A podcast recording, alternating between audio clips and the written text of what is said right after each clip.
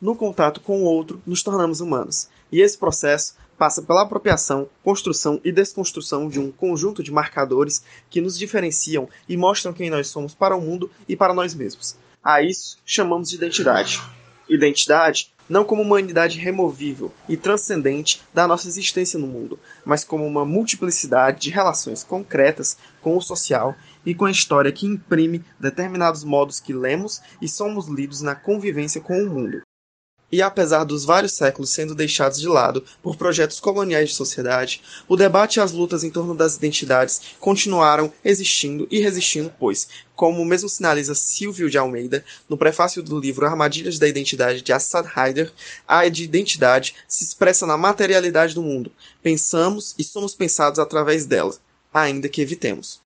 Hoje, as discussões em torno das identidades tomam uma proporção central na compreensão de como têm se dado as lutas para a construção de projetos de um mundo mais diverso e democrático.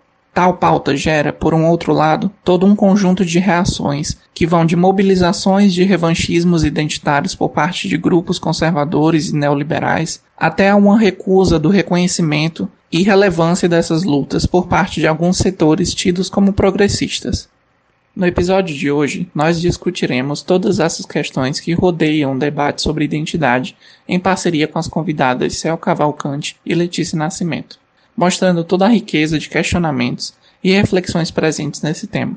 Nós também discutiremos sobre as possibilidades de se repensar o mundo através da compreensão das identidades e da interseccionalidade entre elas. Nos encontramos presentemente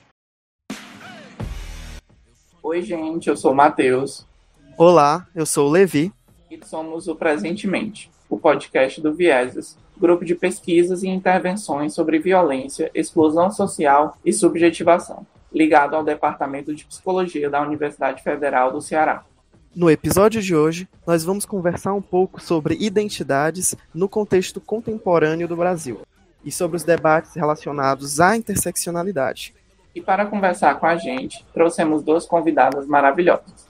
Letícia Nascimento, quem é você presentemente? Olá a todos que estão nos ouvindo. Eu sou Letícia Carolina Nascimento, sou professora da Universidade Federal do Piauí doutoranda em educação, sou uma mulher negra, travesti, gorda, nordestina e de axé, que tem pesquisado na interface entre os feminismos, né? desde o transfeminismo ao feminismo interseccional, o feminismo negro, o feminismo decolonial, tentando produzir algumas cartografias né? entre corporalidades transvestigêneres, em especial as negras negras. E Céu Cavalcante, quem é você presentemente? Bom, presentemente eu sou uma pessoa que sempre fica muito feliz de poder compor com vieses, de poder dar um pulinho também no, no Ceará, apesar da distância. Também fico sempre feliz de encontrar a Letícia pelas esquinas da vida, né? Especialmente aquelas que são de cerveja, mas também de trabalho. É bom encontrar a Letícia trabalhando. É, presentemente, pegando também um pouco de inspiração na, na forma como ela se apresentou.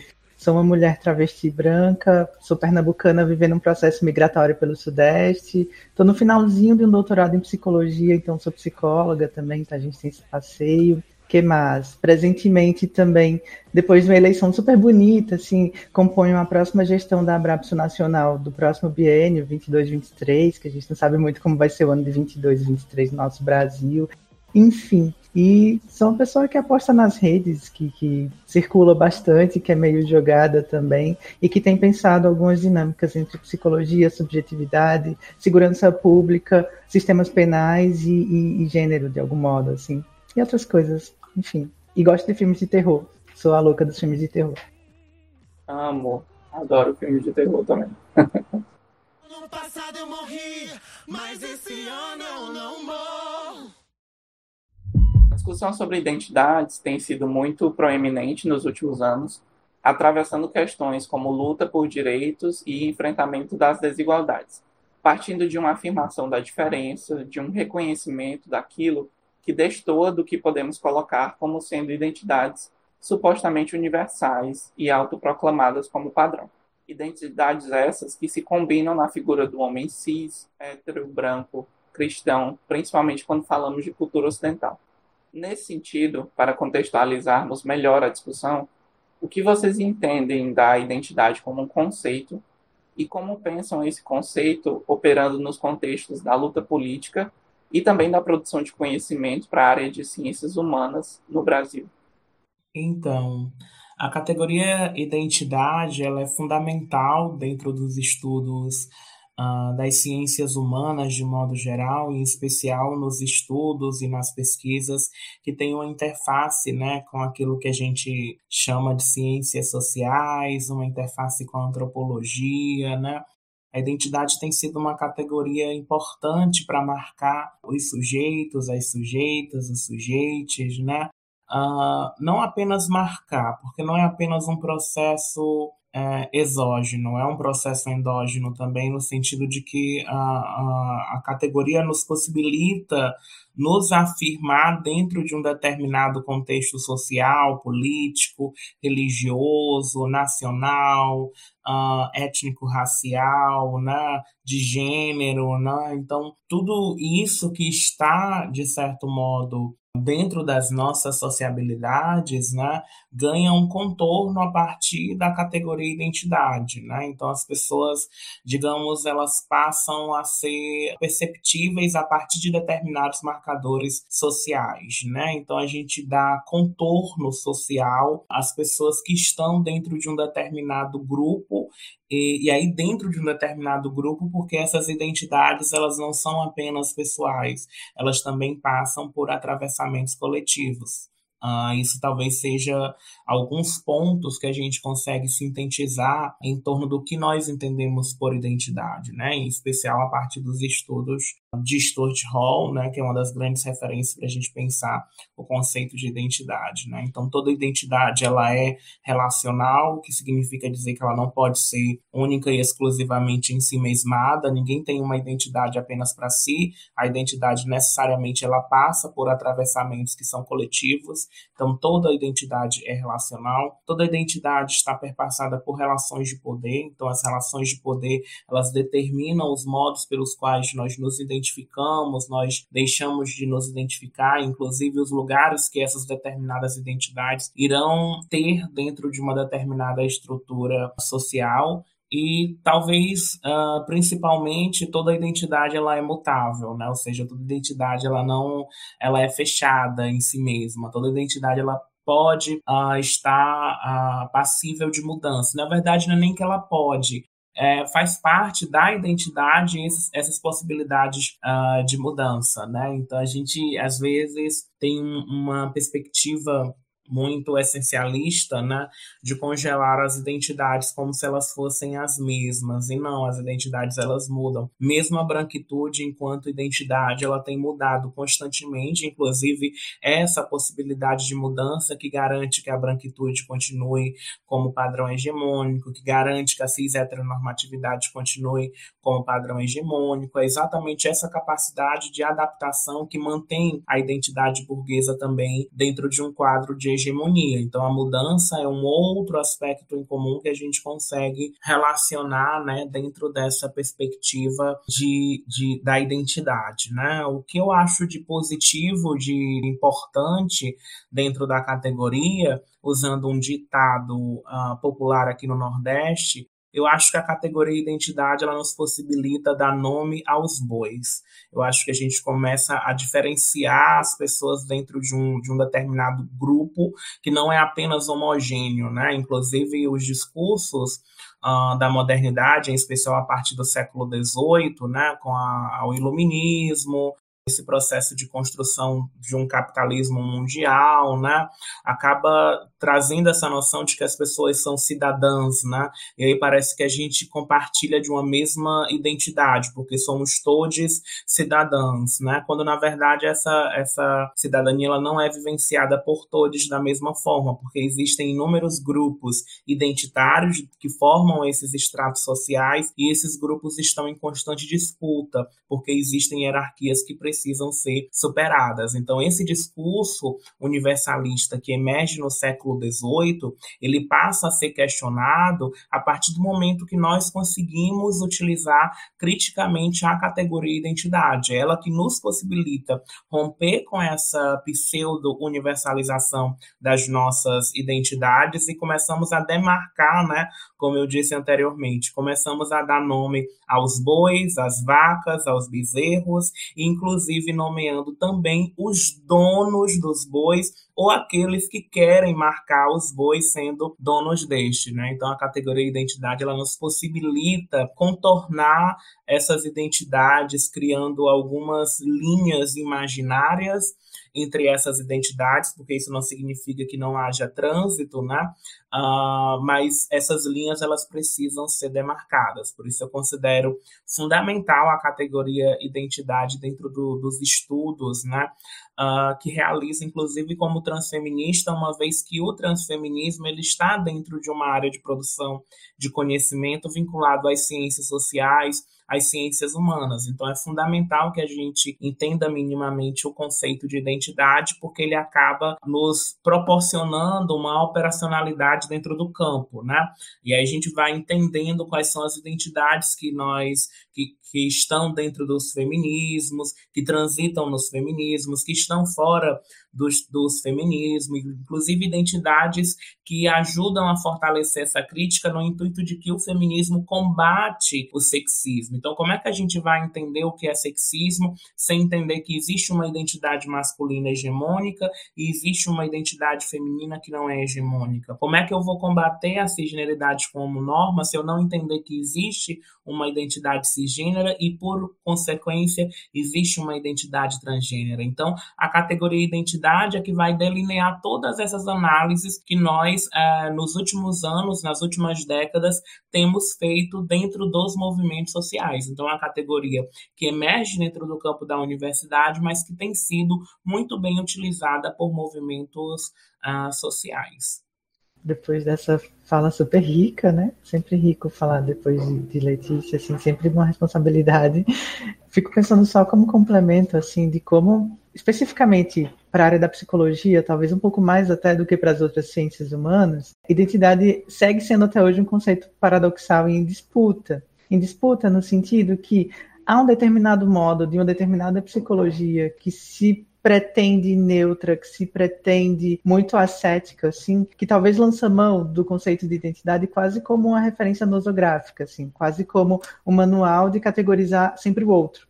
Ah, você, tipo, identidade, como que eu olho no meu catálogo qual identidade você pertence, eu colo a você, mas eu sou a, a neutra ciência e pensamento tipo que vem do, do da transcendência. Eu acho que, a partir disso tudo que Letícia fala, tem um paradoxo que aponta sempre para uma disputa do que é que a gente entende como identidade e de qual é o paradoxo. E eu gosto dessa ideia de paradoxo, assim. Uma vez eu vi uma explicação sobre essa palavra paradoxo, dizendo que paradoxos são sempre coisas que não se resolvem facilmente coisas que a gente não dissolve facilmente, a gente pode nomear como paradoxos. Assim. Então, eu gosto da ideia de paradoxo, que a gente pode se também associar como tretas, né? Aquelas tretas mais densas, assim, que não resolvem muito fácil. Então, a identidade é uma dessas tretas, especialmente para a gente da psicologia, que construiu décadas de um certo saber muito engessado sobre como categorizar identidades alheias, como categorizar traços alheios, e que a gente usa, às vezes, até como sinônimo do que a gente usava ou nomeava até bem pouco tempo atrás como personalidade. Vocês são jovens, vocês devem ter visto isso, espero, já me sinto meio tia, mas quando eu fiz graduação, a gente tinha várias disciplinas sobre teorias da personalidade como então trabalhar com personalidades assim. E, e tinha um, uma, um, certo entendimento como se fossem sinônimos assim. Personalidade identidade então aplica um teste vou saber sobre seu traço de personalidade que fala identidade era só isso assim tipo por muito tempo. Então a gente não aprofundava ou não politizava o debate. Acho que é isso a gente não politizava de alguns modos esse debate. E, é, mas nisso que Letícia fala é fundamental para a gente dar o caráter paradoxal de que epa Pera lá, a psicologia que se quer, se queria um tempo atrás hegemônica. É isso mesmo que a gente está falando? Ou a gente está falando de um entre, de um conjunto de relações que produzem, inclusive, desigualdades e violências? É nesse sentido, sem me ater muito, assim, porque já me sinto super, hiper contemplada, acho que tem uma perspectiva muito similar, não à toa, a de ler. A gente pode pensar a identidade também, pegando emprestado a metáfora da, da dona Haraway, como uma certa política de visão como uma certa lente que a gente coloca que nos permite enxergar coisas. E essa política de visão permite que a gente enxergue fantasmas e transparências. Quando, por exemplo, aquela velha psicologia que dizia, ah, trabalhamos sim com identidade barra personalidade, vamos categorizar você, pessoa outra. Mas tem um certo saber sem corpo, incorpóreo, tem uma certa construção de um sujeito aqui, a eu, a sujeita técnica, a sujeita do saber que nunca vou ter um corpo, nunca vou ter um lugar no mundo, nunca vou ter perspectivas e vieses, assim. Daí que acho muito chave o nome do grupo de vocês, vieses. Nunca vou ter nenhum viés, assim, tipo enviesada, eu nunca. Mas apesar disso, tem toda uma construção histórica, colonial, enfim, do, do conjunto de, de, dinâmicas sociais que me compõem e me atravessam, né? Então acho que nessa, nessa perspectiva que Letícia fala, se a gente entende, tá, Identidade talvez seja uma forma de dar nome aos bois, às vacas, aos bezerros e aos donos dos bois, das vacas e dos bezerros. A gente está entendendo também, então, que a gente coloca uma lente para olhar para esse mapa, para esse grande mapa social, e entender, tá, onde é que a gente se encaixa? Onde é que está todo mundo se movendo no meio disso tudo? Quais são as rotas que são possíveis para cada grupo se mover nisso tudo? Aí, de novo, é legal que é paradoxal, porque tem um certo uso até um determinado momento do que é particular e do que é universal. É uma universalização diferente daquela universalização da psicologia antiga, mas também tem um modo novo de dizer, epa, é uma, tem um, um, contexto geopolítico, tem um contexto histórico, tem um contexto geográfico, tem um contexto, contexto social atravessando tudo isso. Então, acho que do modo como eu entendo, como Letícia falou, assim, fico muito contemplada e identidade eu diria? Eu diria que é um paradoxo do nosso tempo, que a gente herda essa palavra, a gente herda esse conceito e opera ele ainda, opera essa palavra ainda nesse nosso momento de construção de pensamento, e ao operar nesse momento agora, a gente opera certas políticas que nos permitem enxergar coisas e nomear coisas. E ao enxergar e nomear coisas, a gente está o tempo inteiro lidando com essa dinâmica de visibilizar e invisibilizar, tipo, do que é que a gente está mostrando que não era mostrado, do que é que a gente quer mostrar com a produção de pensamento que não era mostrado, o que é que a gente produz enquanto análise a partir disso, enquanto teoria a partir disso? Então, acho que identidade está um pouco nesse paradoxo. E, e como que a gente constrói coisas a partir daí? Acho que aí entra uma segunda conversa para daqui a pouco, assim, porque quando a gente passa a operacionalizar esse conceito de forma política, de forma politizada, a gente passa a entender que é uma estratégia política também usar a identidade como forma de construção concreta e objetiva de marcos legais, marcos legislativos, de marcos institucionais também, para produzir mudança concreta no mundo. Então entra uma segunda treta também do que é que a gente fez disso, qual é o efeito disso que a gente vem puxando para lá e para cá, que a gente pode conversar já já. Mas se eu, diria, se eu fosse dizer hoje o que é identidade, um paradoxo que a gente herdou e que aí a gente está no nosso colo para a gente trabalhar das formas como a gente achar mais interessantes e que é um paradoxo que produz efeitos diretos, assim, efeitos diretos, inclusive de analisar dinâmicas de poder e dinâmicas de desigualdade que historicamente não seriam analisadas é interessante o que vocês duas falaram, né? Até para compreendermos, como foi mostrado pela Letícia, o aspecto histórico e o aspecto não cristalizado dessa identidade, né? Coisa que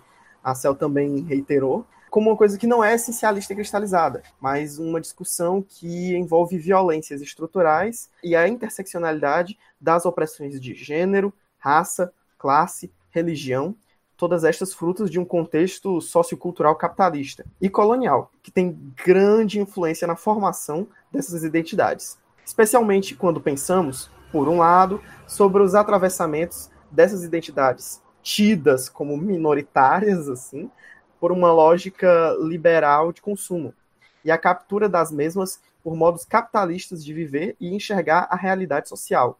Por outro lado, a recente capitalização identitária de um ressentimento da branquitude normativa.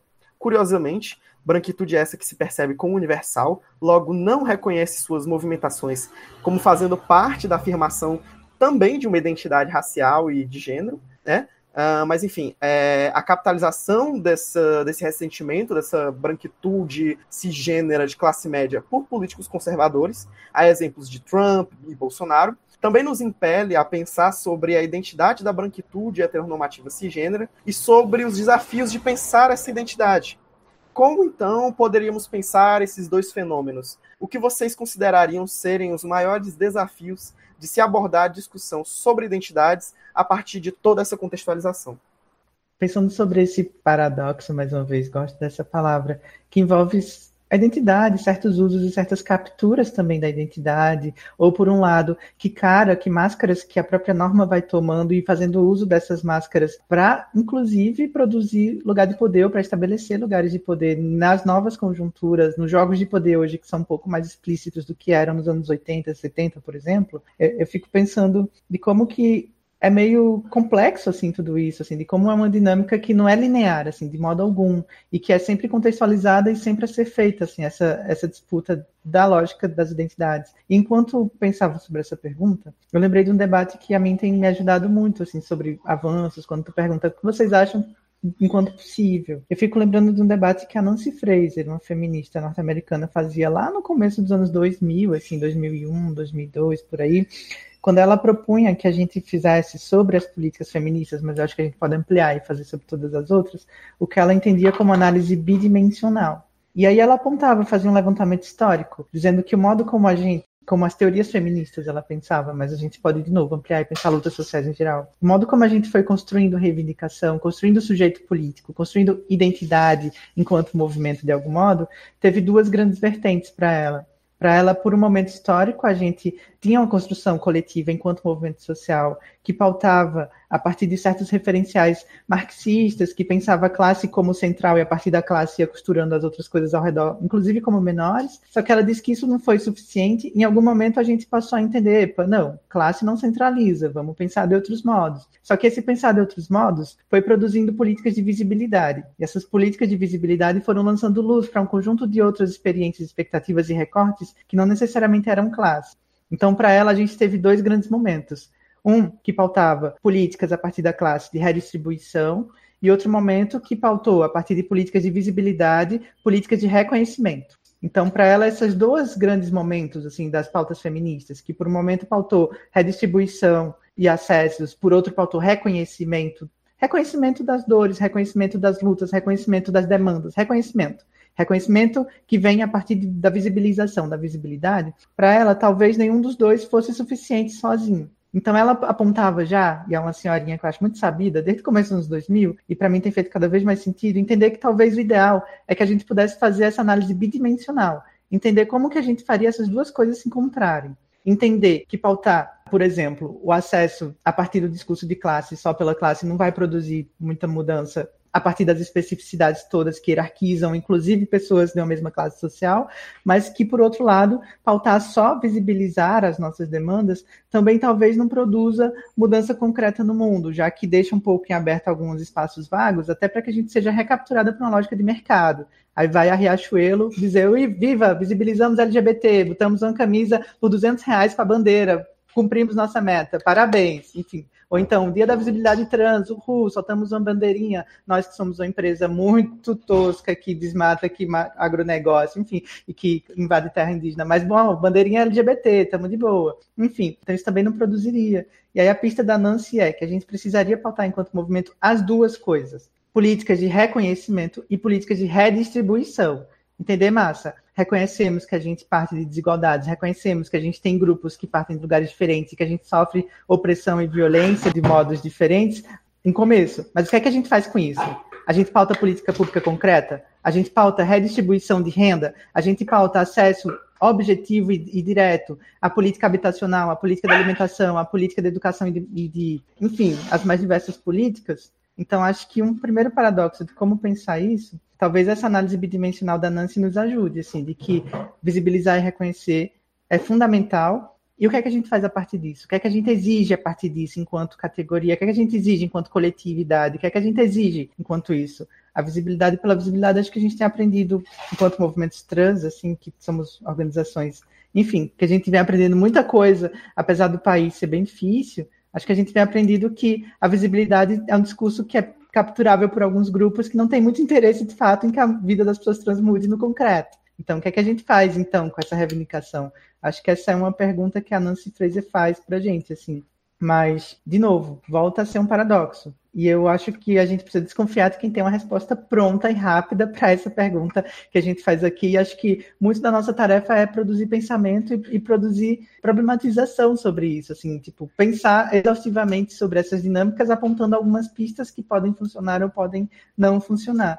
Mas essa lógica que a gente vive hoje, assim, de uma certa captura da imagem, da identidade é, minimizada a imagem, um denominador comum da identidade que vira uma imagem compartilhada pelo, pelo Instagram, produziu ou produz, e algo que a gente vai precisar lidar com a nossa geração e ano que vem vai voltar com força, né? Imagens máscaras de toda uma identidade. Imagens que incorporam ali numa tela rapidamente todo um desejo coletivo colonial de um grupo social que, que enfim, se pauta a partir das lógicas de dominação. Então, tu cita o Trump, tu cita as lógicas do Bolsonaro, tu cita as lógicas de uma direita atual que usa tecnologia. Então, como que identidade é capturada, capturada e produz imagens, produz um campo simbólico aí, minimizado que vende, que circula rápido, que chega lá na tia do Zap e convence ela rapidamente de que, nossa, tem um, um complô LGBT e desse povo esquerdista para dominar o mundo, então vamos endurecer ainda mais as posições de direita, de algum modo, assim, mesmo sem ela saber o que é direita. Assim. Enfim, então acho que tem essa dinâmica complexa. Então acho que são várias dinâmicas complexas. Uma delas é como que a gente complexifica nossas reivindicações partindo de fato da identidade, a partir do reconhecimento da diferença, mas que esse reconhecimento da diferença produza mudança concreta no mundo, nas instituições, e redistribuição concreta na vida concreta e material de todo mundo. E por outro lado, como que a gente entende essas artimanhas desse nosso momento, assim, de um certo neoliberalismo tecnológico, que também produz imagens, e ao produzir imagens, produz identidades, e vende, e circula, e, e, produz afeto a partir da produção de imagens que são também identidades, e produzem, por exemplo, a eleição do Trump, a eleição do Bolsonaro, e sabe lá o que vem ano que vem, daqui a pouco. Então, acho que é um, algo para a gente se atentar, assim, o que é isso que está circulando, que movimentos são esses, que desejo é esse que vai sendo produzido a partir disso tudo. Não, não sabemos muito bem, mas prestar atenção é um primeiro passo. Acho que a gente está vivendo nas últimas décadas, né, com esses movimentos culturais, como às vezes a gente chama, mas que é muito mais do que cultural, né? É um movimento social, é um movimento político, é um movimento epistêmico, porque os movimentos sociais, ao longo das últimas décadas, têm insistentemente produzido inúmeros conhecimentos, né? inclusive é, dialogando com a universidade, ocupando a universidade e rompendo com a própria com o próprio modo pelo qual o conhecimento é produzido dentro da universidade a gente hoje tem compreensão do modo pelo qual o feminismo muda completamente a, a ciência e questiona, inclusive, a noção uh, de neutralidade. Né? Então, ao longo das últimas décadas, o movimento social tem buscado estratégias para criar aquilo que a gente pode chamar de redistribuição uh, da representatividade, redistribuição do poder, redistribuição do, da, das, das próprias uh, da própria economia, uma redistribuição mesmo uh, da vida, né, de que as pessoas possam é, viver usufruindo, né, da, da do que nós socialmente construímos, né? Então, esse processo de redistribuição, isso é, isso é matemática básica, né? Se eu tenho 10 pessoas brancas, cisgêneras, dentro de um espaço e eu preciso redistribuir, alguma pessoa branca vai ter que sair desse espaço. Não significa dizer que nós não tenhamos mais brancos naquele espaço, mas eles irão perder um espaço porque nós estamos propondo uma política de redistribuição.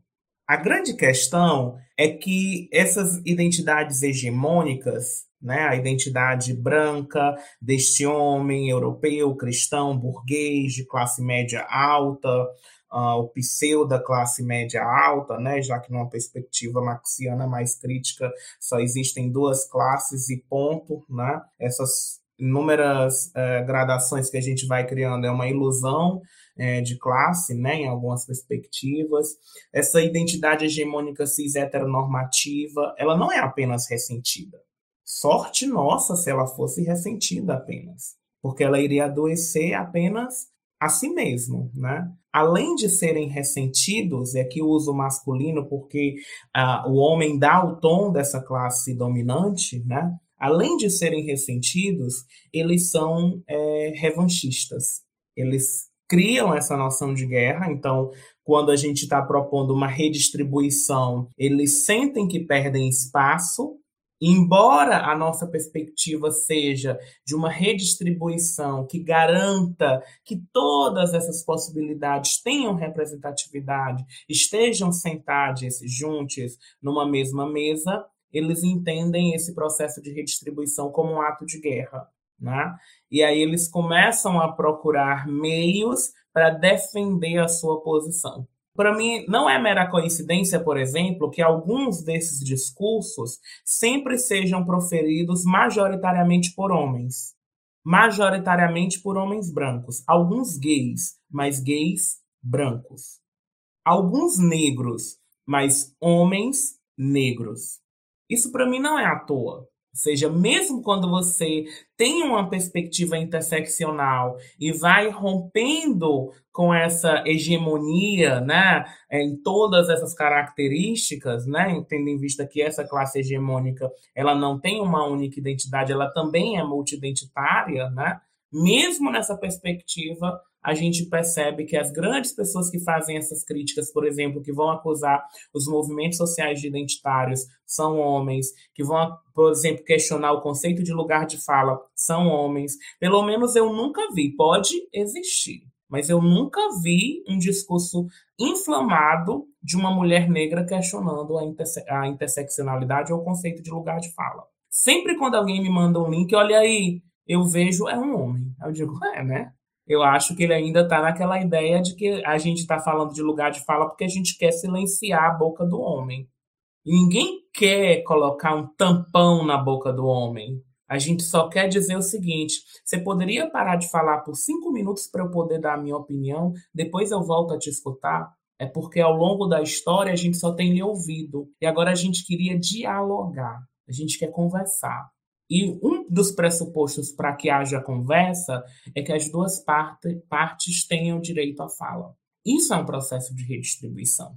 Mas essa identidade hegemônica, ela não entende o processo de redistribuição. Porque na cabeça ressentida e revanchista deles, nós, nós estamos querendo implantar uma ditadura.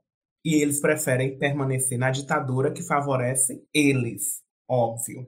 Ou seja, se é para viver numa ditadura, que continuemos vivendo na ditadura do homem branco, burguês, cristão, sem deficiência, magro, cis heteronormativo. Essa é a ditadura que deve permanecer. Ou se a gente deve viver num lugar que é mais amistoso para todos, que essa, essas diretrizes sejam dadas por nós, homens. A gente pode construir esse lugar que vai ser harmônico para vocês, né? E aí eles excluem a gente das possibilidades de construção. Então eles ficam naquela perspectiva assistencialista, né? De não, nós, os nobres homens brancos, iremos fazer com que todos, todos sejam cidadãos, né? Aí volta esse discurso universalista da cidadania que vem, né, dando tônica, né, a todo, a, em todo a, a, as nossas questões desde o século XVIII. A grande questão, por exemplo, numa crítica é, capitalista é se é possível viver cidadania dentro de um regime que se vale da exclusão de outras pessoas. Como é possível viver a cidadania dentro desse contexto? É uma questão e a gente precisa pensar, né? Por isso é que várias feministas insistem em dizer que a nossa luta também é uma luta de classes, de que a nossa luta não é apenas uma questão de gênero e que as questões de gênero estão atreladas a uma questão racial.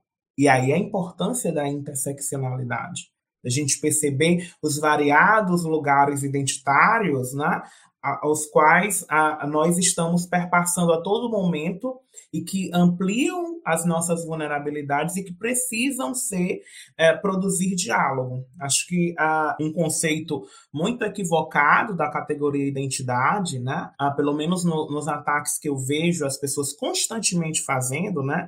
Ah, mas essa coisa de que vocês, esse movimento identitário, ele busca construir um movimento homogêneo. O movimento identitário busca construir um movimento homogêneo. E não se percebe o quanto que o movimento social, acusado de ser homogêneo, tem tentado aprender com a interseccionalidade. E isso, o movimento social, vários movimentos sociais têm feito isso.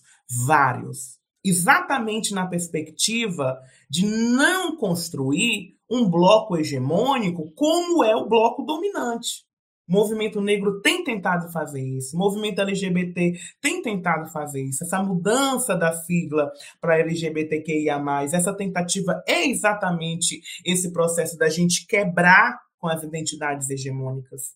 quando as pessoas negras se afirmam dentro do movimento LGBTQIAP+, é exatamente nessa perspectiva de romper com, olha, nós não somos apenas gays, nós somos gays negros, existem lésbicas negras, existem travestis negras. Quando a gente está propondo essa discussão dentro do movimento, a gente está quebrando essa pretensa ideia de que os movimentos identitários são homogêneos. E a gente está produzindo deslizamentos Coisa que o movimento, que na verdade o movimento não, que o grupo hegemônico não faz. Continuam atacando esses grupos formados por homens brancos, né? Inclusive homens brancos às vezes gays, o que deixa a gente mais, às vezes, não posso usar a expressão porque isso é um podcast da universidade, mas o que deixa a gente mais perturbada, digamos assim, né? É ver homens brancos gays que aí as pessoas com esse conceito equivocado de lugar de fala, ah, mas ele está no lugar de fala, ele é gay. Mas ele é um gay que está a serviço de uma branquitude, de uma classe hegemônica. E a gente precisa entender os modos como o movimento social ele está tentando produzir essas rupturas de dentro. É de dentro que o movimento social tem feito isso, inclusive é, roubando conceitos da universidade aprendendo práticas de rapina com aquilo que a universidade produz. Não porque a universidade quer compartilhar, são as militantes que vão lá na universidade, pegam vários conceitos, começam a introduzir no movimento social e no movimento social o conceito ganha outro contexto, outra vida. Porque sem ler tudo que a interseccionalidade enquanto uma categoria diz, vários movimentos sociais têm tentado experimentar uma experiência interseccionalizada, mesmo sem parte daquele grupo ter lido um texto da Kimberly Crenshaw ou o livro da Carla Cotirene, que é bem popular aqui no Brasil.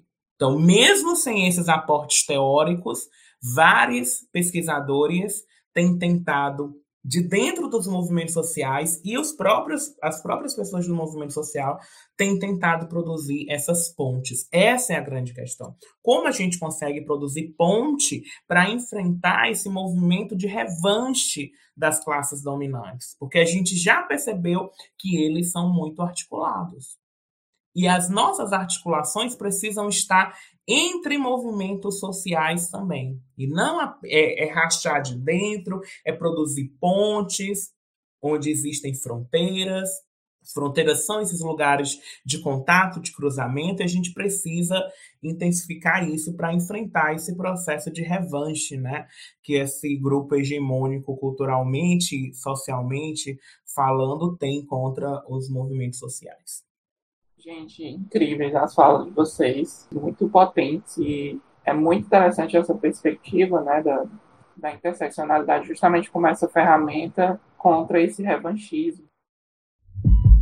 A gente percebe uma tentativa atualmente de desqualificações dessas reivindicações e discussões sobre identidade, né, a partir de algumas colocações, tanto da direita nacional, mais conservadora, mas também de alas que se autodenominam progressistas dentro do espectro político. E aí isso também fica evidente, principalmente quando o discurso neoliberal ele apoia a noção do identitarismo ou das pautas identitárias como sendo nocivas à sociedade ou à luta política, dando contornos problemáticos a essa discussão. E aí, de que forma vocês enxergam essa crítica em torno do que é chamado pejorativamente de pautas identitárias? Né? A partir de que caminhos vocês entendem ser possível contrapor esses discursos que colocam o debate sobre identidade como extremismo ideológico, como lacração, ou como perpetradora de fragmentação das lutas. Né? É possível pensar a identidade como tática de lutas que envolvem a afirmação de existências que o padrão é, cis heteropatriarcal colonial branco tentou silenciar, apagar ou instrumentalizar. Sei que a gente já teve uma boa contextualização disso até agora nas falas anteriores, né? Letícia colocou a questão da interseccionalidade justamente como esse essa prática dos movimentos justamente enfrentarem esses discursos que tentam desqualificar o debate de identidades. Mas se vocês tiverem algo mais a comentar sobre isso, desconfie de todo mundo que vem com esse papo de pautas identitárias. A pessoa falou isso, você já fica, epa, tem alguma coisa que estranha. É, principalmente de pessoas que estão dentro dos movimentos LGBTQIAP+, feministas, ou até dentro do movimento negro, e que, é, ou até, inclusive, dentro do movimento de classes, do movimento socialista, quando começa com esse papinho de ah, mas essas pautas identitárias, ali tem preconceito. Ali tem uma LGBT e que mais fobia, tem o machismo, tem o racismo, tem alguma coisa ali que ainda não está completamente resolvida e que ganha superfície a partir desse discurso de isso é uma pauta identitária. Ou seja, eu vou acusar aquilo que eu não entendo, ou aquilo que eu não gosto, ou aquilo que eu acho que não agrega, ou aquilo que para mim não tem a menor importância. Que é mimimi de gente preta, é mimimi de travesti, é mimimi de mulherzinha, e eu não acho que isso deva ocupar é, destaque dentro de uma discussão social e política que é séria. Então, isso para mim é pauta identitária para mim é como se fosse um, um, alerta de segurança.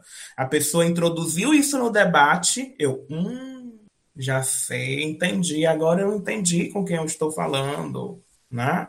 Então, essa, para mim, é um, é um chavão utilizado para menosprezar outras lutas sociais, né? Outras, porque existem diversas. E às vezes a pessoa que está propondo isso, ela está até inserida em algum tipo de luta mas ela é tão em si, mesmada dentro da própria luta que ela não consegue articular a luta dela com essas outras possibilidades. Porque as pessoas ainda acreditam que o movimento racista, antirracismo, não precise ser contra a LGBTQIA fobia. As pessoas ainda acreditam que o movimento LGBT contra a LGBTQIA fobia não precisa combater o machismo ainda existem pessoas que pensam desta maneira, né? E a gente precisa estar o tempo todo é, rompendo com essas questões, introduzindo especialmente o debate a partir da, é, é, da interseccionalidade. Né? Então, são pessoas que eu realmente fico desconfiada.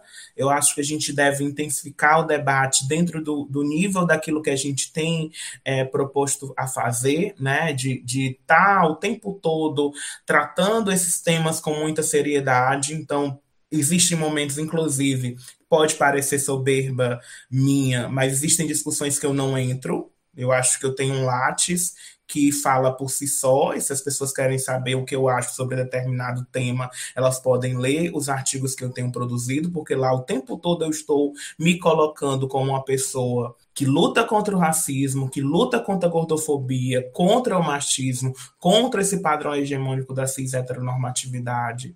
Então existem, eu prefiro produzir de maneira qualificada do que me perder em discussões com pessoas é, medíocres, que não conseguem perceber a totalidade das problemáticas sociais em que os movimentos sociais devem estar inseridos. Né? Então, eu, eu parabenizo quem tem tempo, disposição e coragem para argumentar com essas pessoas. Inclusive, entendo a importância, mas nem sempre eu estou disposta a, a fazer isso, porque eu prefiro estar empregando as minhas forças em lugares onde eu possa ser útil para outras pessoas, né? do que estar é, meio que, que desperdiçando energia com pessoas que, por preguiça, não querem ampliar as suas questões. Porque percebam, parte dessas pessoas tem acesso há inúmeros conhecimentos e informações, estão dentro de espaços de discussões sociais relevantes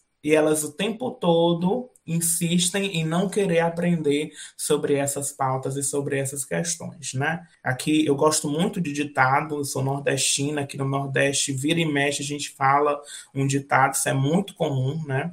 A gente tem um ditado que quando um não quer, dois não brigam.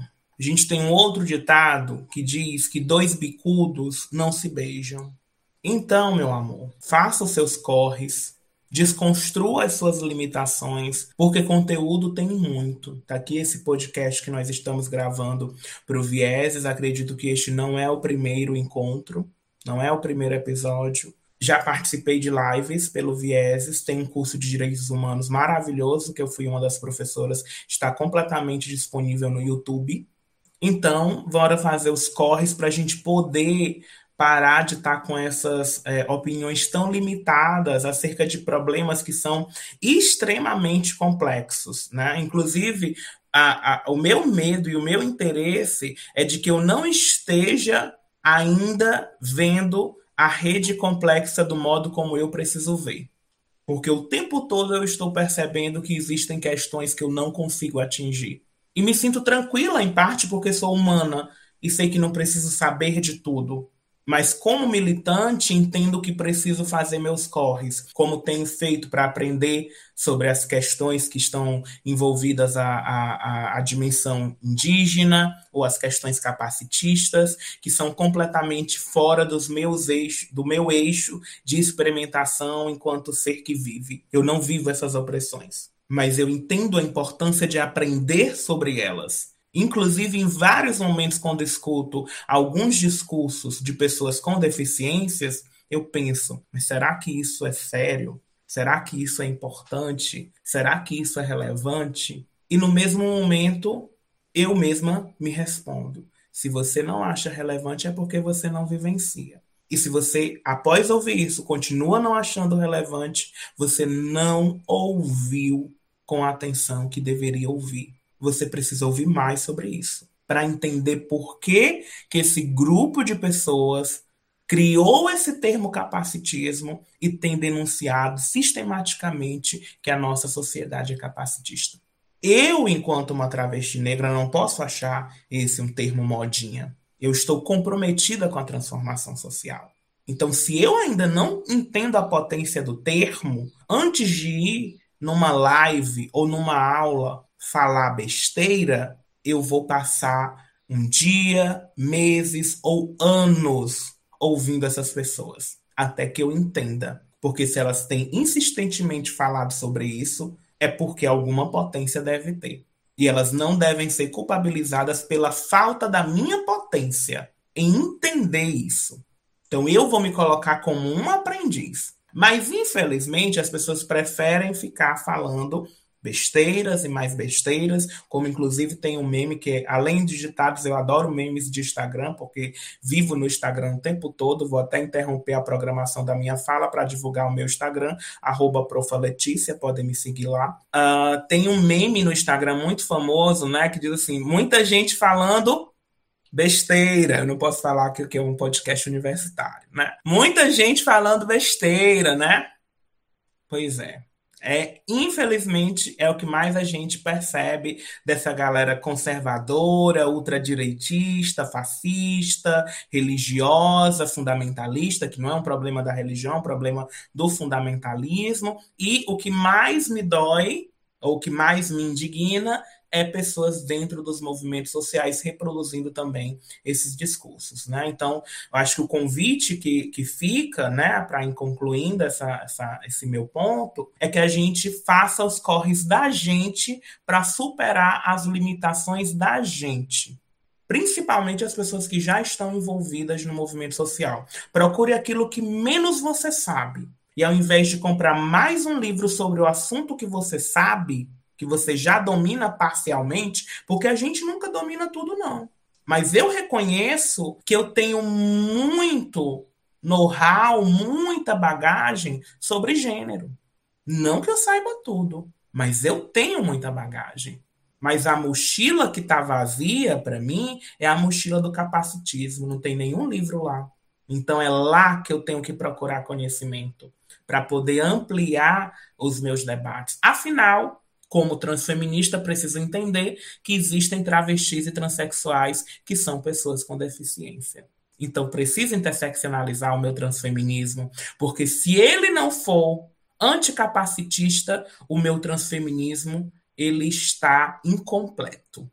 Ele só vai estar completo se eu entendo a potência da categoria interseccionalidade em perceber todas essas variações das opressões às quais travestis, transexuais e pessoas trans estão inseridas. Né? Então, é algo que eu tenho levado pessoalmente. É por isso que, ao invés de falar dos outros, eu vou falar de mim, daquilo que eu não estou conseguindo perceber e que eu preciso aprender.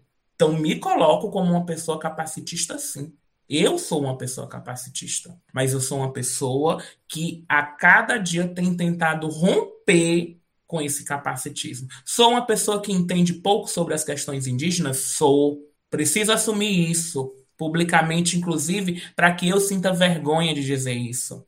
Porque eu preciso entender mais sobre essas questões. Então a gente precisa se movimentar se movimentar para poder ampliar e deixar de estar tá falando essas besteiras de mimimi, lacração, pauta identitária. Termos que eu abomino, odeio quando as pessoas falam. Dá logo assim um, um, uma vertigem, dá logo assim aquela coisa de vontade da gente voar na pessoa. Aí eu lembro que eu sou uma pessoa equilibrada, educada, né?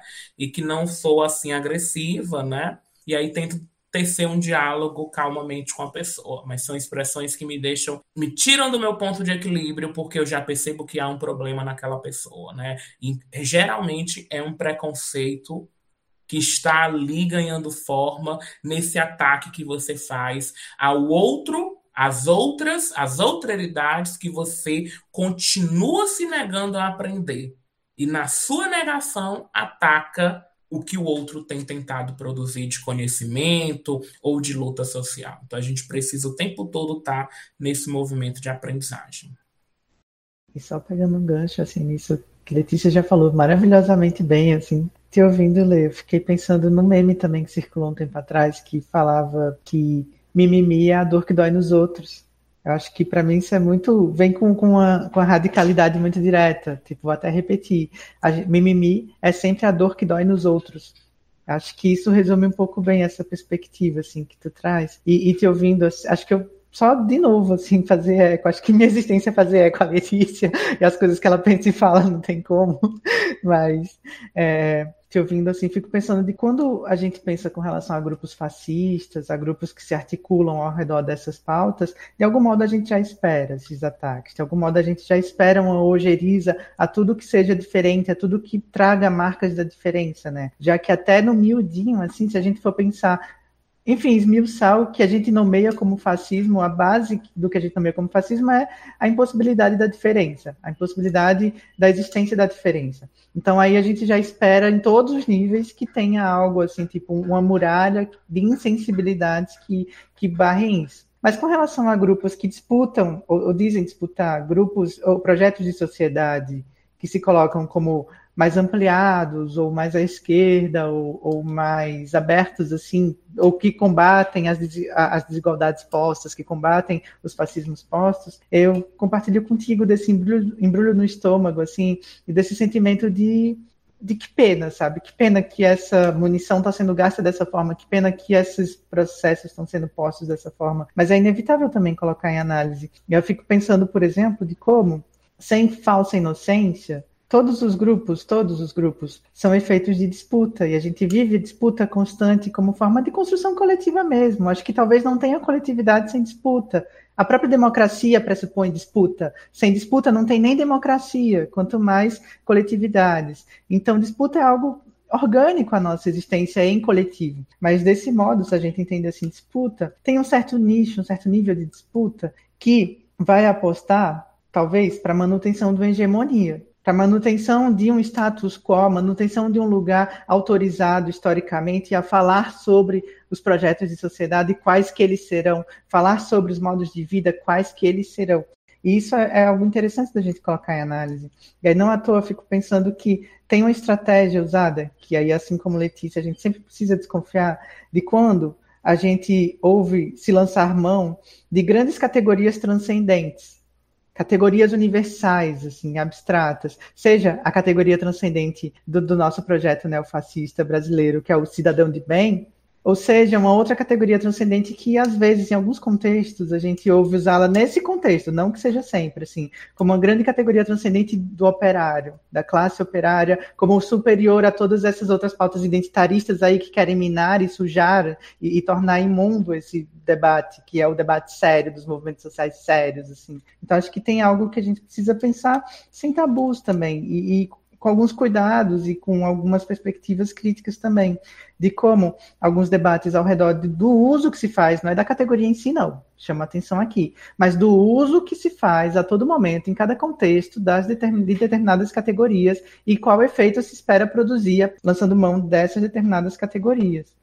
E aí, se a gente tem essa pista, tá? Qual é o efeito que é gerado quando essa carta chegou agora? Assim, o que é que se espera nesse contexto em que foi acionado? O que é que está sendo produzido aqui, nesse enquanto debate, quando determinadas categorias universais eu ia dizer na maioria das vezes, mas eu arriscaria dizer que em todas as vezes, categorias importadas de Europa, categorias importadas a partir de um referencial sempre de homens brancos, cisgêneros, heterossexuais, enfim, que são os que produziram, mas são os que também trazem, são os também que lecionam determinadas categorias, e de como essas categorias às vezes mascaram certas lógicas salvacionistas, e de como essas lógicas salvacionistas talvez sejam, no nosso contexto brasileiro, quando se negam a pensar contextualidade, se negam a pensar interseccionalidade, se negam a pensar historicidade das nossas políticas brasileiras nos nossos territórios, acabam sendo só a velha herança da colonização salvacionista.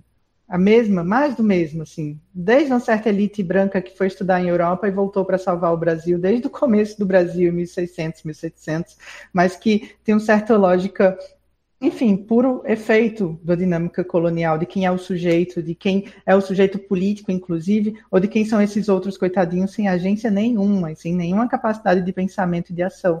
Então, não à toa, muitas vezes, assim, certo uso dessa categoria transcendente, enquanto transcendência mesmo, assim, como forma solapar todos os outros debates, para mim acaba sendo muito similar à mesma lógica que tentou pautar que, no Brasil colonial, o contrário da Casa Grande era a senzala desconsiderando toda a lógica de quilombos que sempre existiu há séculos e séculos, independente do Estado brasileiro, assim, independente de Portugal, independente de todo o resto. Então a gente tem certa produção de pensamento, inclusive sobre resistência, que anula tudo que não sou eu, anula tudo que não fui eu que produzi enquanto resistência.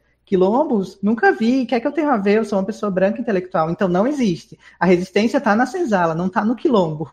Enfim, então acho que a gente vive historicamente esses, esses processos de visibilidade e invisibilidade que, em suma, apontam para a gente de quem que produziu a história, quem contou as histórias pra gente, assim, quando a gente era criança, quem contou pra gente essas histórias, assim, quem que escreveu essas histórias, quem contou pra gente, e como que agora a gente vai recontando e disputando recontar essas histórias, ou entendendo que tenhamos, talvez tenhamos canais de ouvir outras histórias de outros lugares que ainda que seja sobre o mesmo tempo e contexto, vão contar narrativas completamente outras. Eu acho que essa é uma pista interessante, assim, mas de novo, só fazendo eco a tudo que Letícia falou, né? Em suma, quando a gente vê essas resistências a pensar a diferença, do modo como a diferença se compôs no nosso território, do modo como a diferença se compôs, inclusive como, como autonomia, autonomia de pensamento, autonomia de resistência, autonomia de formas de vida, inclusive, a esse grande projeto supostamente blocado e hegemônico, a gente está, em suma, de novo, quando alguém defende isso, desconsiderando todas essas micro-resistências múltiplas, assim, tipo, toda essa agência de grupos que não sou eu, a gente está pautando um projeto de sociedade sem essas existências. Então, quando a gente está, estou pautando um projeto socialista de sociedade, mas travesti é, é, coisa tipo, ah, não, vai atrapalhar a luta. Essa coisa de raça vai atrapalhar a luta, antirracismo. Essa coisa de capacitismo, mimimi, vai atrapalhar a luta. Então, que luta é essa? Assim? Que projeto de sociedade, então, vai, vai ser o efeito direto dessa luta que desconsidera tudo isso? Um, um projeto de sociedade, enfim, do velho ideal europeu, talvez, e talvez só com pessoas europeias de preferência habitando, né? Enfim, com suas vidas europeias, todas, enfim. É, é, é, isso, assim, acho que isso nos afeta, e que bom que isso nos afeta, mas acho que ao nos afetar, isso aponta de como é urgente também a gente prestar atenção. E aí eu fico com, com Letícia nessa perspectiva de que onde que a gente mira, então, a energia? A gente vai gastar energia tentando, então, dialogar com pessoas que nem acreditam na nossa vida, que acham que a gente nem nem poderia estar aqui, assim, com, com agência, com, com, com potência de pensar e de produzir coisas no mundo? Não sei se faz sentido nessa altura do campeonato a gente seguir apostando em espaços em que a gente nem existe enquanto sujeito. Talvez a gente tenha feito muito isso, enfim, construir com as nossas, com os nossos, com, os, com as nossas, e a partir daí ir disputando esse mundo. Acho que isso a gente tem feito. E isso tem uma galera que tem produzido isso que vocês falaram super bem, de um ressentimento que produz um certo revanchismo. Mas eu tenho alguma esperança ainda de que muito do que a gente está produzindo assim atualmente não tem volta. Porque não é também só atualmente. Muito do que a gente vem herdando já gerações e gerações não, não, consigo imaginar a gente voltar para um projeto de resistência parecido com o que era pautado nos anos 60 e 70, a partir de, enfim, ou nomeado como tal, né? Apesar de que resistência sempre houveram de múltiplas formas, mas nomeado em público pela mídia hegemônica como tal. Mas só para mim ir, dando contorno nisso que eu falo, eu faço eco a Letícia, que desconfiemos sempre dessas grandes categorias transcendentes de humano em que não cabem todas as pessoas. E que se alguma pessoa apontar aí uma marca de diferença do que não sou eu, eu anulo. Ah, não. Não sou eu, então isso não existe. Não sou eu, então isso é menor. É uma dor que não me dói, então é mimimi. Eu acho que, sem considerar a dor que não me dói, entendendo que vão ter várias dores que não me doem, mas que são urgentes, a gente não constrói um projeto de sociedade, a gente não muda nada. Vai, vai ficar no mais do mesmo, assim. A gente dá, agora mudamos. Mudou não, está só no mais do mesmo. Acho que essa é uma perspectiva para a gente ter. Então, talvez a gente está falando de uma ética de sensibilidades. Como que coletivamente a gente amplia um pouco o nosso campo do sensível, nosso campo de sensibilidade, inclusive para as dores que não doem diretamente em nós, mas que doem, que matam, que produzem exclusão, que produzem genocídio. Então, como que a gente considera como legítimas as dores que não nos doem? Eu acho que é um grande fundamento ético das nossas lutas políticas atuais. Eu acho que é esse um rumo que a gente precisa ter sempre. As duas falas foram perfeitas, foram falas extremamente ricas, né? E um ponto que eu achei que me tocou bastante nas proposições, nas falas das duas, é que ambas tocaram muito sobre produções que nós podemos fazer entre os nossos. E onde é, gerir, né, onde gastar essa energia, de gastar esse, esse pensamento, esse trabalho, né, seja um trabalho intelectual, uma ação, e isso trouxe uma curiosidade para pensar um pouco sobre as suas atuações, as atuações que é, vocês, enquanto produtoras de conhecimento, enquanto militantes, enquanto pessoas que transitam entre diversos espaços, a academia, os espaços das mesas de bares ou e outros espaços, né? Vocês produziram nesse sentido. Falar um pouco, talvez, sobre as suas produções. Sei que a Letícia produziu um livro muito interessante sobre transfeminismo. Poderia também ser um pouco tocado aqui. Sobre como vocês têm atuado quando o sujeito, o assunto em questão é esse debate, assim, sobre a questão da identidade. Então, assim, para ser mais objetiva nesse tópico, eu tenho atuado, né, junto à coordenação executiva nacional do FONATRANS, do Fórum Nacional de Travestis e Transsexuais Negras e Negros, né? Uh, tenho, nós temos proposto algumas atividades virtuais uh, ao longo do ano. Uh, o serviço principal do movimento social a gente sempre tem executado de monitoramento né, das políticas públicas nas mais diversas instâncias, né? então isso é uma atividade que a gente é, recorrentemente acaba fazendo e além disso tenho produzido academicamente, né, tanto uh, no caso o livro Transfeminismo, né, foi lançado esse ano pela coleção Feminismos Plurais com coordenação da Djamila Ribeiro, é um livro que tem circulado bastante, né, um livro que é é, vendido, então ele tem um preço que pode impossibilitar o acesso né, de todas as pessoas, apesar, apesar da gente entender que é um preço, entre aspas, acessível, aquilo que é acessível para um determinado grupo não é acessível para outros grupos, né? Então não posso afirmar que o livro é acessível para todas as pessoas, porque nós vivemos condições é, completamente diferentes, né? Mas para além do livro, que é uma produção de é, uma sistematização bem ampla do que a gente tem feita enquanto transfeminismo no Brasil, né? Tem alguns outros artigos e uh, publicações em blogs, publicações de Instagram, que também tentam dar conta dessas questões, algumas reflexões, né? Eu, eu me sinto um pouco blogueira, mas raramente sou uma blogueira como as outras que respondem com imediatismo, né? Então, às vezes acontecem coisas que as pessoas dizem, mas você não vai gravar vídeo sobre isso, né? Eu repito, não, eu já escrevi um livro que tangencia essas questões, então eu não estou interessado em gravar um vídeo agora só porque aconteceu esse episódio. Na verdade, a gente tem monitorado episódios como esse ao longo do ano todo, então não vou fazer o vídeo para estar tá lá na internet, né? Não que, a, não que eu ache ruim as outras pessoas que façam, né? Eu, eu acho que nós temos militâncias diferentes. Eu não acho a minha militância melhor do que a dela, nem acho a dessas pessoas que fazem vídeo melhor do que a minha. Eu acho que nós temos militâncias que são diferentes umas das outras, né? E isso acaba ampliando as nossas possibilidades, os nossos tentáculos de atuação. Acho que a gente precisa produzir mesmo, pensar a partir dos espaços em que nós estamos inseridos, né? E também entender que as nossas atuações elas não precisam ser homogêneas, né? Eu gosto da ideia de uma frente unificada, mas eu acho que essa frente unificada ela sempre precisa ser multifacetada. Então a gente não é porque nós temos um movimento trans no Brasil que todas nós concordamos com tudo, que nós temos uma agenda única ou ainda que nós uh, atuemos do mesmo modo, né? Então, se a ANTRA está numa frente o Fonatrans não precisa estar tá nessa mesma frente, ele pode estar em outra.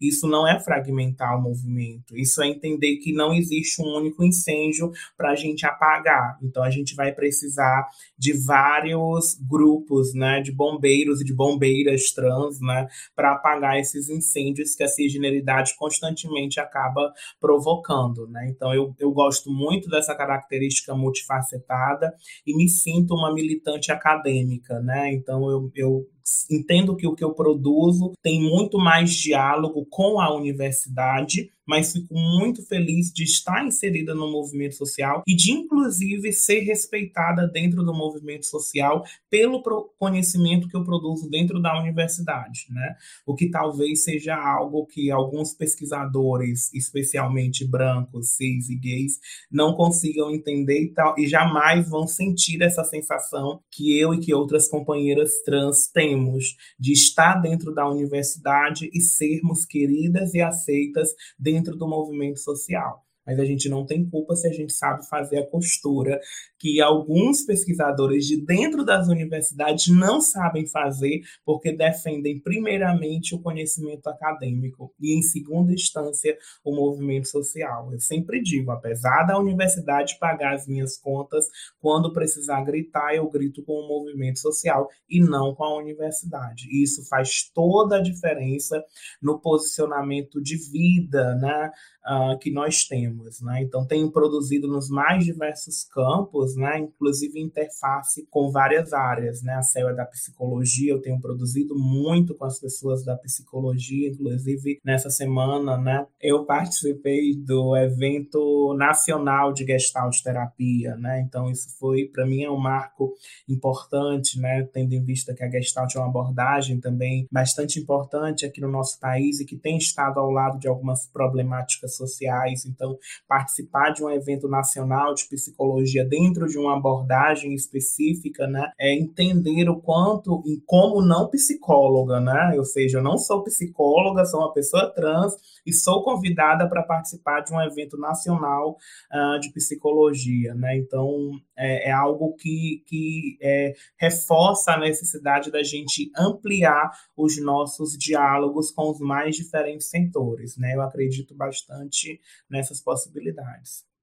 E seguindo a fala de, de Letícia, assim, maravilhosa também, assim, é, é, de novo, assim, compartilho desse entendimento de que é, é, seria bacana se a gente tivesse uma frente unificada, mas que bom que a gente tem várias trincheiras diferentes, porque isso é sinal que a gente minimamente, enquanto grupo minoritário, minorizado, está conseguindo ter alguns acessos diferentes. Então, quanto mais acessos a gente for conseguindo pautar historicamente para nós, para as próximas gerações, a, a, perspectiva é que mais trincheiras que a gente nem imagina hoje vão se abrindo para as próximas gerações, assim como hoje a gente já ocupa algumas trincheiras que talvez algumas gerações atrás seriam inimagináveis, assim, de algum modo. Então, acho que eu, de novo, concordo super com, com Letícia, assim, de que que bom que a gente consegue, nesse nosso momento histórico atual, apesar desse momento é, é triste e denso que a gente vive num Brasil que voltou um pouco mais à direita, apesar disso, a gente vive algumas trincheiras e vai abrindo algumas trincheiras e vai habitando coisas diferentes e produzindo a partir de discursos diferentes em, em lugares diferentes. Mas quando tu perguntas, Levi, assim, sobre, tá, a partir dos temas que a gente conversou hoje, como que a gente atua no mundo, eu fiquei pensando duas coisas. Uma delas é de que, de novo, por, talvez por a gente ser um grupo minoritário, minorizado, talvez por habitar um corpo travesti, essas pautas comparecem em qualquer lugar que a gente vá, assim, são inevitáveis porque estão encarnadas. Mas a nossa atuação não, não, não, não, se situa só ao redor dessas pautas. Acho que a gente consegue, mesmo levando para onde a gente fosse, porque já está lá, só em estar um corpo travesti nesse lugar, inevitavelmente é um debate que está posto, assim, tipo, seja no dito objetivo, seja no não dito sutil, seja na institucionalidade que vai precisar ter, tomar outra forma porque a gente está lá, enfim, enquanto uma travesti não retificada, por exemplo, mas acaba que não é o tema que no, na minha história foi transversalizando diretamente, então, a partir da identidade, a partir de ser travesti, que a gente vai pensando só sobre, enfim, gênero e repetindo o velho discurso do eu, da experiência, experiência, experiência, experiência, experiência, como uma lógica psiquiátrica exigia que a gente fizesse até pouco tempo atrás. Acho que tem uma sinuosidade aí muito sutil para a gente ir entendendo, mas das coisas que a gente vai fazendo, né? Tá, como comentei, sou psicóloga, consegui, enfim, me graduar em psicologia lá em Pernambuco, depois fiz mestrado lá também. Atualmente moro no Rio, estou no finalzinho do final, nos meses finais de, um, de uma tese de doutorado que me fez passear por alguns campos muito, para mim, muito urgentes também, de pensar relações entre as delegacias e a polícia civil com travestis a partir da política sobre drogas. Então, venho pensando um pouquinho sobre como se constroem processos, quais argumentos justificam a construção de alguns processos penais que produziram encarceramento, assim, produzem encarceramento em relação com política de drogas e com criminalização da, prostituição. Mas, para além disso, assim, bem para além dessa academia, e acho Letícia super certeira quando fala isso, que eu, eu compartilho desse sentimento, Lê, assim, de que tem algo que me parece que tem uma certa academia que estuda gênero, que talvez não, não vai dimensionar, assim, que é uma certa ligação quase orgânica, nossa, assim, quase de irmandades, mesmo sempre. Academia é meio que a consequência, não é a causa. E, e, outro adendo do que tu falas, assim, da academia ser consequência, não a causa, é uma relação que é posta não porque, ah, então, Céu e Letícia decidiram estudar sobre movimentos sociais. Não, de modo algum, assim. É outra dimensão, é de outra ordem, passa por outros lugares de campo de afeto, assim. Um afeto de um reconhecimento mesmo, assim. Tipo, então, faço eco a tudo isso. Mas tá, para além de, de, dessas dinâmicas, né, minha atuação, ou, ou meu campo de produção na vida pôde vir sendo muito mais próximo de entidades nacionais da psicologia do que de fato dos movimentos trans travestis. Apesar de ter uma proximidade bem grande com alguns movimentos trans específicos, de vez em quando tem umas colaborações com a ANTRA atualmente, mas tem uma certa atuação que passa pelo sistema conselhos de psicologia desde sempre, desde o comecinho da minha transição, desde quando eu fui lá tirar meu CRP, as pessoas não sabiam como fazer o nome social, mas eu sabia porque a gente, enfim, é ligeira quando precisa apontar algumas coisas, então levei a legislação as pessoas não sabiam muito, então vamos aprender junto? Vamos. E aí, nessa abertura para as pessoas aprenderem junto comigo como fazer um direito que nunca tinham feito na época lá em Pernambuco, eu acabo entrando no sistema conselhos, fico desde então já há alguns anos. Atualmente aqui no Rio, né, componho a gestão atual do Conselho de Psicologia do Rio, Estou sendo vice-presidenta do Conselho Regional do Rio de Janeiro de Psicologia. que mais, assim, de atuação? A gente, a gente acabou de compor uma chapa para disputar a ABRAPS, Associação Brasileira de Psicologia Social, e foi uma, uma chapa super múltipla, bacana, assim, com pessoas diferentes. Eu pude ser uma das sete pessoas que foi convidada para compor a, a ABRAPS Nacional, e a gente ganhou faz duas semanas ou três no máximo, assim, no evento da ABRAPS. Então, a partir de janeiro, daqui a pouco, componho como diretora, a diretoria nacional da Abraps, mas não como presidenta. A presidenta é Beto, maravilhoso, enfim. Mas sou uma das sete pessoas que, que vai estar perto dessa gestão da, da Abraps nacional. E que mais? E nesses passeios ao redor, a gente vai rodando, assim, se jogando no mundo. Por exemplo, pelo Conselho de Psicologia do Rio, a gente consegue fazer os debates muito aproximados com o Comitê Estadual de, Preven Comitê Estadual de Prevenção e Combate à Tortura, com o mecanismo de combate à tortura e propor algumas dinâmicas em conjunto de atuações variadas, assim, necessárias e urgentes que, de novo, Lê, sempre fico achando que a academia é muito pobre quando não entende como quanto de vida de resistência acontece em outros espaços, em outras instituições. E uma certa academia fica arrogante, assim, tipo, meio, enfim, num alto, numa autofagia, sem perceber que tem muita vida que acontece fora. Mas tem um, um conjunto de outras coisas. Junto com a Jaque de Jesus, maravilhosa também. Acabo compondo um pouco a ABE, Nacional, a Associação Brasileira de Estudos da Homocultura, enfim, ali como conselho consultivo não tão de frente já. Uma série de outras coisas, assim, várias e várias outras coisas que a gente poderia passar um tempo aqui falando. Mas eu acho que tem uma pista disso tudo que a gente fica, é, de que nossa vida é complexa. E que bom que a nossa vida é complexa. E por ser complexa, os espaços que a gente vai podendo habitar são sempre singulares e múltiplos. E que bom que são sempre singulares e múltiplos. E a gente vai fazendo o que é possível nos, nos lugares que nos vão sendo possíveis. E que tudo isso vai sendo possível a partir de conjunto de alianças. E nesse jogo de alianças que a gente vai construindo, de novo, que é um jogo sempre singular, muita coisa vai sendo definida a partir daí, muitas aberturas vão se construindo e se possibilitando a partir daí, e a partir daí a gente vai vivendo, assim. A partir daí a gente vai vendo o que acontece, vai vendo quem que a gente encontra nessas esquinas da vida. Numa dessas esquinas, uma vez encontrei Letícia lá em 2019 em Recife, depois passei a acompanhar ela muito de pertinho, assim, tipo, hoje tem um afeto gigantesco por ela, mas acho que é isso. Tem uma política de afeto e dos encontros que vai costurando a aliança que faz sentido e que produz vida na gente, e a partir dessas coisas que faz sentido e produz vida, a gente vai até fazendo uns negócios meio impossível, assim, vai habitando umas políticas do impossível. E aí, quando a gente vê isso que parece meio impossível, ó, oh, nossa, uma travesti professora da Federal do Piauí, impossível. Isso que é meio impossível quando a gente vê já é rotina. Eu acho que a gente vive um pouco esse paradoxo com as nossas vidas. Acho que e é bem bonito ver isso, assim, tem uma certa beleza nisso. Com certeza, assim, é, é muito potente, muito, muito significativo né? ver a ocupação desses espaços e poder acompanhar esse processo de virar rotina. Né? É muito bom poder enxergar isso e estar com vocês aqui. Então, agora vamos para o nosso momento de indicações, quando recomendamos algum filme, série, vídeo, livro ou algo do tipo que tenha a ver com o tema desse episódio, para que a nossa discussão possa reverberar mais com vocês aí de casa. E aí eu convido também as convidadas, não só a indicarem materiais, mas também, se vocês quiserem indicar perfis, pessoas que vocês acham interessante que os nossos ouvintes possam acompanhar, né? Acompanhar o trabalho de, de alguma pessoa específica. E convido também a compartilhar nas suas próprias redes sociais, né? A Letícia já, já deu aí o, o arroba dela no Instagram, mas só reiterar, né? E, e a Cel também poder compartilhar o arroba dela. E, enfim, para que a gente possa estar tá junto, né? Acompanhando o que está sendo feito uns pelos outros, umas pelas outras. Meu arroba é a céu aberto. Eu não me considero blogueira, não, não, também não posto com muita. E também demoro horrores a responder, porque eu não sei funcionar por essa lógica virtual muito, não. Mas, enfim, o meu arroba é a céu aberto, é lá no Instagram. E sobre indicação, acho que eu lembrei de três coisas, assim, que me atravessam bastante e tal. A primeira clássica, acho que todo mundo que está ouvindo já deve conhecer, é Pose seriado maravilhoso que acabou de acabar a terceira temporada, mas fica a dica para quem não assistiu assistir Pose, assim, acho que é bem fundamental e, e acho que é uma produção indispensável desse nosso tempo.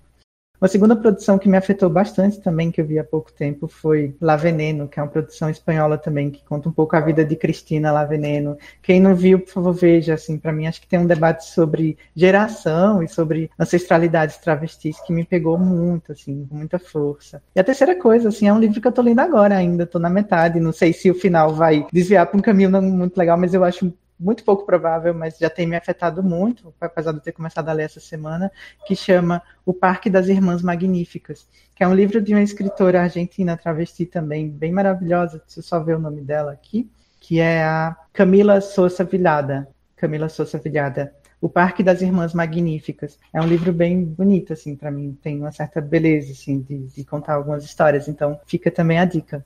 E para seguir, Acho que a Letícia vai falar também, inevitável falar do próprio livro da Letícia, que é um marco fundamental no nosso momento. Eu estou com medo de falar coisas que eu suponho que ela vai falar, mas eu vou me adiantar, ler. Enfim, eu ia falar o livro da Letícia, Transfeminismo. Eu ia falar um livro fundamental que acabou de ser lançado, que é da Giovanna Baby, que chama Bajubá Odara, que acho que é um dos livros que mais me orgulha ter em casa, assim, tipo, por conta todo o, o, peso histórico que esse livro tem, já que uma pessoa que é uma das nossas matriarcas conta a história do, do movimento travestis no Brasil desde os anos 70, então Bajubá Odara é um livro fundamental também. E para seguir, arrobas, sigam, procurem eh, quem, quem se interessar aqui, que estiver nos ouvindo, a professora Jaqueline Gomes de Jesus, Sara York, é, a própria Bruna Benevides também, Sofia Fávero, da Psicologia, vem produzindo uns debates bem fundamentais sobre infâncias trans e despatologização. Então, tem, tem muita gente hoje, assim, interessante, mas eu vou ficar por, pelo tempo curto nessas três, assim, Jaqueline Gomes de Jesus, Sara York e a Sofia Fávero. Maravilha. Então, uh, não vou indicar o meu livro, a Célia já indicou o transfeminismo, né? Então, fica aí, essa, fica aí essa indicação de leitura, né?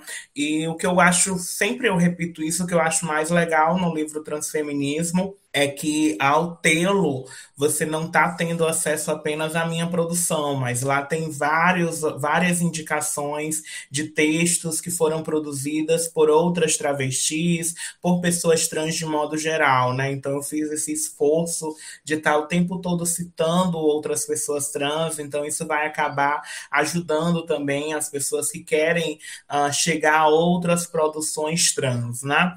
Dentro da área acadêmica, indicaria a coleção Saberes Trans, da editora Devires. Hoje, no total, a coleção está com seis livros escritos por pessoas trans, dentre os quais eu vou destacar o livro da Meg Hayara, O Diabo em Forma de Gente, né? E o livro da Sofia Fávero, Crianças Trans. Mas são seis livros de pessoas trans. Vou até repetir para que vocês possam pegar. Coleção Saberes Trans da editora Devires, tá? É só colocar lá no Google que vocês têm acesso aos seis livros que compõem a coleção.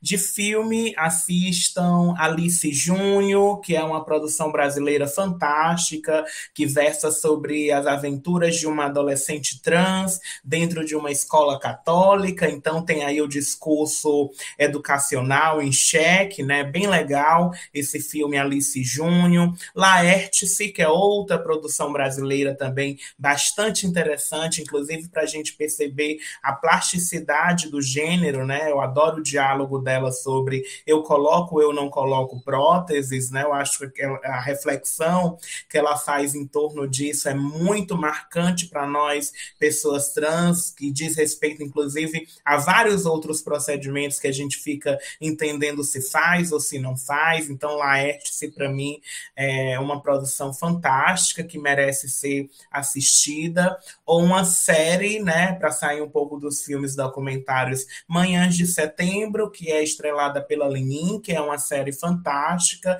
que eu acredito que todos também devem assistir, e ouvir as músicas da Leninker também, para mim é uma autora é uma é, cantora trans bastante significativa, né? E especialmente, eu acho que a grande, a grande singularidade, diferença dela é que ela canta muito sobre o amor. Eu acho que o amor é algo muito político para nós, é, travestis e transexuais, né? Sobre as possibilidades de ser amada, né? Então, para mim é muito político quando a Leninker ela tem feito essa trajetória dela de cantar versos é, de amor constantemente, né? Numa outra perspectiva, a gente tem a Linda Quebrada, que tem um, uma música bastante é, politizada, não que a Leninker não seja, mas a a música da linha é aquele politizado que a gente entende como politizado, né? Aquele politizado escranchado. Eu não preciso fazer aqui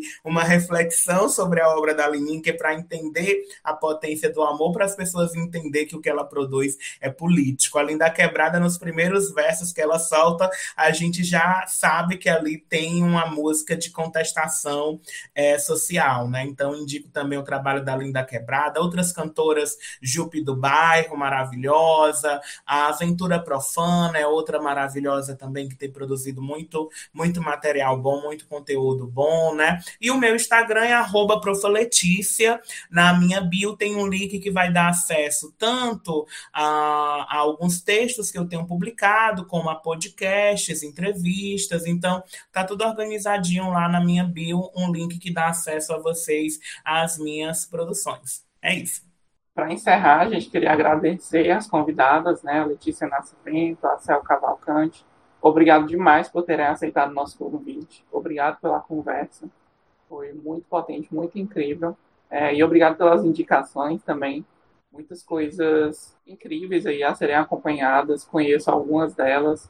Inclusive, Pose já é a terceira vez, eu acho que aparece aqui nas indicações do Presentemente. Então, nosso ouvinte que ainda não assistiu, assista, que é bem batido como recomendação da gente.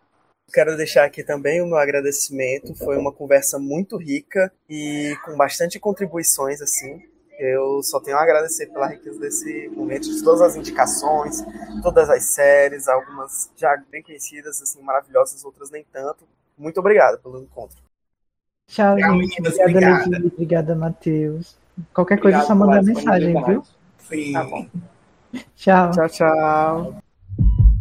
E vocês aí de casa também podem nos acompanhar por meio do Instagram do Vieses. Por lá somos viesesufc. Lembrando que na descrição do episódio e no Instagram do Vieses vocês encontram um link do nosso drive com as referências citadas no podcast. Pedimos que sigam ou curtam presentemente no seu agregador de podcast favorito, para não perder nossas próximas discussões. E vocês podem nos contatar também por e-mail, basta escrever para presentementepod.gmail.com. E mais uma vez, ressaltamos que o presentemente só é possível graças à construção conjunta de pessoas incríveis. Nesse episódio, contamos com Matheus Leite e Renan Braga na edição. Euzinho, Matheus Leite e Levi Freitas na apresentação e roteirização desse episódio. Por fim, contamos com João Paulo Barros na supervisão e viabilização do projeto. Nos encontramos presentemente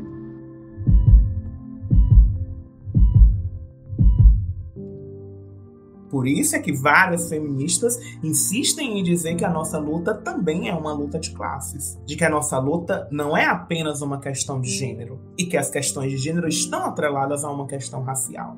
E aí a importância da interseccionalidade.